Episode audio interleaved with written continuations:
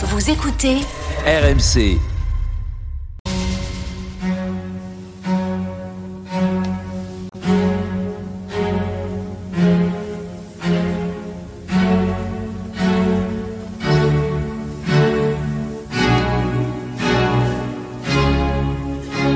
Église d'aujourd'hui, une émission de Régis Burnet.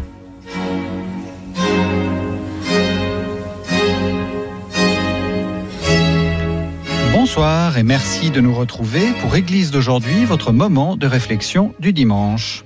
Comment tenir le coup face à l'avalanche des mauvaises nouvelles et comment résister à la catastrophe? Depuis la semaine dernière, nous sommes en compagnie de Christian Macarian qui nous apprend à trouver dans la tradition des ressources pour retrouver la sagesse.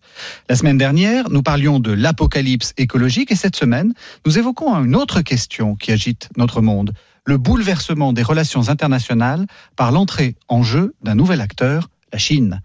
Bonsoir Christian Macarian. Bonsoir Régis. Vous êtes écrivain, vous êtes journaliste et vous venez de faire paraître aux éditions du CERF Généalogie de la catastrophe, retrouver la sagesse face à l'imprévisible. Alors, je vais vous citer Christian Macarian, vous écrivez La redistribution géopolitique ne peut advenir qu'entre le pôle asiatique, naturellement dominé par la République populaire de Chine, et une Amérique à laquelle il reste encore à inventer une forme de dépuissance paradoxale, c'est-à-dire une stratégie de maintien sélectif de sa toute-puissance. C'est comme ça que vous voyez les relations internationales. Oui, tout à fait, parce que c'est le principal enjeu de l'élection présidentielle américaine, on le sait. Euh, le principal enjeu pour les États-Unis, c'est de conserver les points de leur puissance incontestable, comme par exemple les GAFAM, mmh.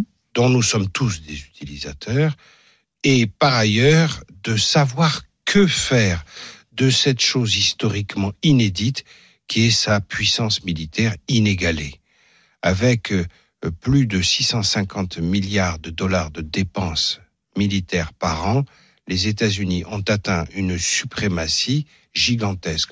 Or, leur théorie politique et géopolitique les incite depuis Barack Obama, et Trump l'a montré de façon encore plus éclatante, à ne plus intervenir et même à se retirer.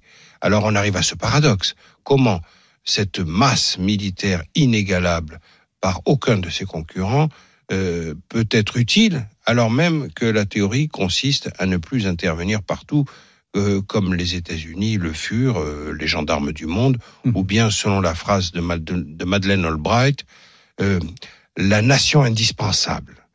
Ils ne sont plus la nation indispensable. En face, la Chine qui a très bien compris ce retrait, euh, utilise évidemment cette opportunité pour elle-même avancer euh, de différentes manières et sur tous les continents et dans tous les domaines. Il ne faut pas voir la Chine uniquement comme un géant économique. Elle avance sur le plan culturel, elle a créé des instituts Confucius qui sont censés répandre un soft power chinois sur des bases culturelles et il y a différentes manières pour la Chine d'avancer. Mais c'est aussi ce grand désordre euh, la manière qu'ont les puissances moyennes, regardez par exemple les ambitions incroyables développées par la Turquie, mmh. tous azimuts, euh, c'est cette ambition qu'ont les puissances moyennes de euh, profiter du vide laissé par le retrait de l'hyperpuissance américaine. Alors on est ici dans Église d'aujourd'hui, et ce qui est intéressant, c'est que en fait, dans, vous ne faites pas un cours de géopolitique dans votre livre, hein, Généalogie de la catastrophe. Vous dites qu'il faut revenir aux fondamentaux spirituels. En fait, tout s'explique par, par l'histoire et aussi par la manière dont et la Chine et les États-Unis comprennent le monde. Oui, il est fondamental de comprendre la Chine. Encore une fois, euh, en ce qui concerne la Covid-19, tout est parti de là, mm-hmm. de la Chine, oui. de Wuhan. Vous n'allez pas dire que c'est la peste chinoise quand même. Je ne dirais pas ça, c'était le langage de Donald Trump qui l'appelait toujours le virus chinois. Voilà, the Chinese virus. Et je ne dirais absolument pas ça. Je dis simplement qu'il faut comprendre pourquoi la Chine est si résiliente et nous si perméables. Oui. Pourquoi la Chine apparaît si forte alors qu'elle est, euh, elle représente le régime le plus répressif qui soit, mm. le plus antidémocratique qui soit et, et, et, essayer de répondre à cette question. Comment une nation qui est à la fois la, la, la, la pionnière à l'heure actuelle dans le monde du capitalisme le plus sauvage, est également celle qui dispose du parti communiste le plus puissant de toute l'histoire de l'humanité, avec près de 100 millions de membres, le Parti communiste chinois, et également un pays qui pratique l'archaïsme, comme on l'a vu dans la consommation des écailles de pangolin euh, ou d'animaux sauvages, euh, comme les chauves-souris, à l'origine de la, la, la, diffusion du virus Mhm. de la Covid-19. Donc cette superposition capitalisme sauvage, communisme ultra répressif, archaïsme et pharmacopée archaïque fait qu'on est obligé de se demander euh, comment la Chine peut absorber tout cela. Eh bien parce qu'elle en a une pratique spirituelle très ancienne. Alors expliquez-nous ça, Christian Macari. La Chine est un pays qui a vu se superpo- superposer trois religions, une qu'elle a inventée et qui n'est pas une religion, il faut bien le comprendre, qui est le confucianisme, l'autre qui est le taoïsme, une théorie de l'action et de l'inaction qui est euh, qui a énormément imprégné, imprégné la Chine, et la troisième branche, c'est le bouddhisme, mais un bouddhisme, si j'ose dire, customisé, Mhm. euh, sinisé, transformé par les Chinois. Et autant Confucius est un personnage absolument passionnant, sa sagesse, moi je cite couramment euh, des phrases de Confucius, qui on en a tous, euh, en le sachant ou en le sachant pas, l'usage très très fréquent. Euh, autant, euh, si vous voulez, Confucius est un personnage considérable, autant le taoïsme est beaucoup plus hermétique, autant le bouddhisme est quelque chose qui a été transformé. Donc au total, on a en Chine le pays le plus euh, religieux qui soit sur Terre.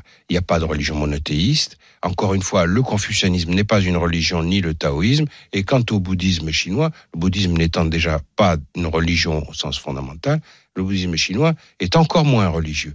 Donc la Chine a une pratique, par sa vieille histoire spirituelle, de l'agrégation ou de la symbiose ou du syncrétisme. Et donc ça explique largement comment elle peut aujourd'hui mélanger le capitalisme sauvage, le communisme brutal et l'archaïsme. Et nous, vieille démocratie qui... Alors on n'est peut-être pas en rivalité avec la Chine, mais quand même, il y a, il y a une Oui, forme... de- l'Union européenne a, a qualifié la Chine, je cite l'expression, de rival systémique. Voilà, alors on est systémiquement en, en- en rivalité. Euh, comment est-ce que nous, nous, nous devons faire? Comment est-ce que nous, nous, nous pouvons, en mobilisant nos, nos ressources spirituelles, alors sinon résister, du moins contrer la Chine? Il faut revenir au nôtre.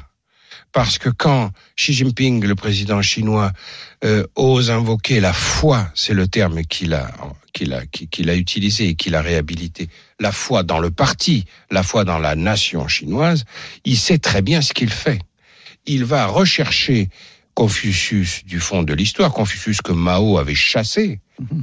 Eh bien, Xi Jinping le réhabilite. Xi Jinping utilise euh, des principes taoïstes et bien sûr Xi Jinping utilise euh, la fraternité bouddhiste que ça peut euh, que ça peut lui apporter pour le rayonnement de la Chine. Nous en face, nous avons pratiqué un nihilisme tellement profond que euh, une mauvaise lecture de Nietzsche, par exemple, nous a fait croire que l'homme idéal, c'est celui qui n'a plus de religion Mhm. et que la religion est ceux qui opposent les hommes les uns aux autres. Quelle est l'origine de tous les maux? Ce qu'on a retrouvé encore comme concept à travers les dures épreuves que la France a subies après la publication des caricatures de Mahomet par Charlie Hebdo.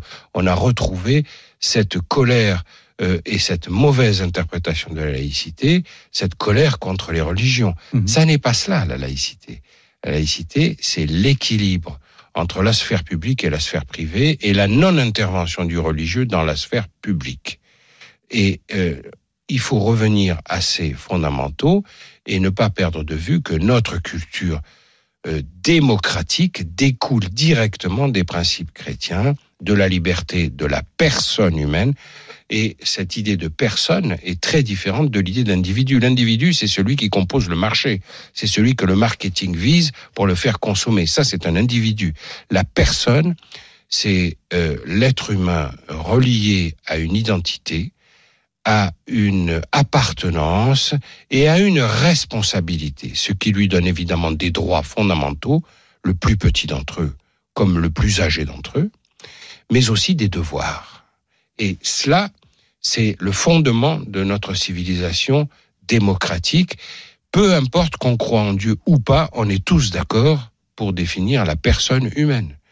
Est-ce que vous diriez, et ça sera ma dernière question, Christian Macarian, est-ce que vous diriez que justement pour résister au pragmatisme chinois, il faut euh, utiliser des, principes religieux, enfin hérités des religions ou euh, euh, liés à, à, toute notre longue histoire spirituelle? Je dirais qu'il faut commencer par ne pas haïr sa propre histoire, y compris sa part religieuse. La haine de soi qui me paraît caractériser les sociétés occidentales, et tout particulièrement la France, qui est sûrement la plus déchristianisée de toutes les démocraties post-chrétiennes, mhm.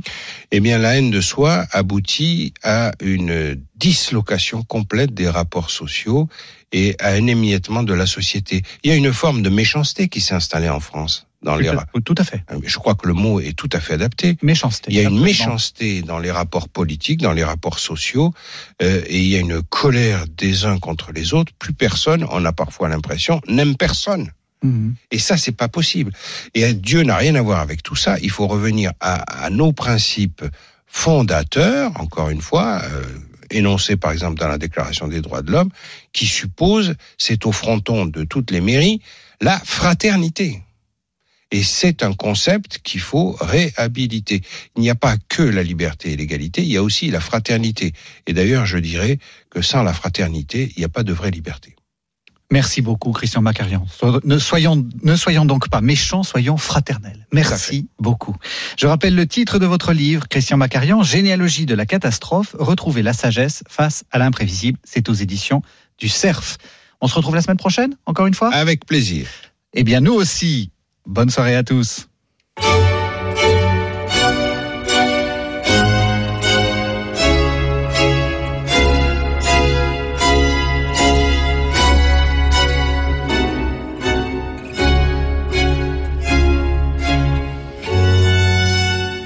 C'était Église d'aujourd'hui, une émission de Régis Burnet que vous pouvez retrouver en podcast sur le site internet rmc.fr.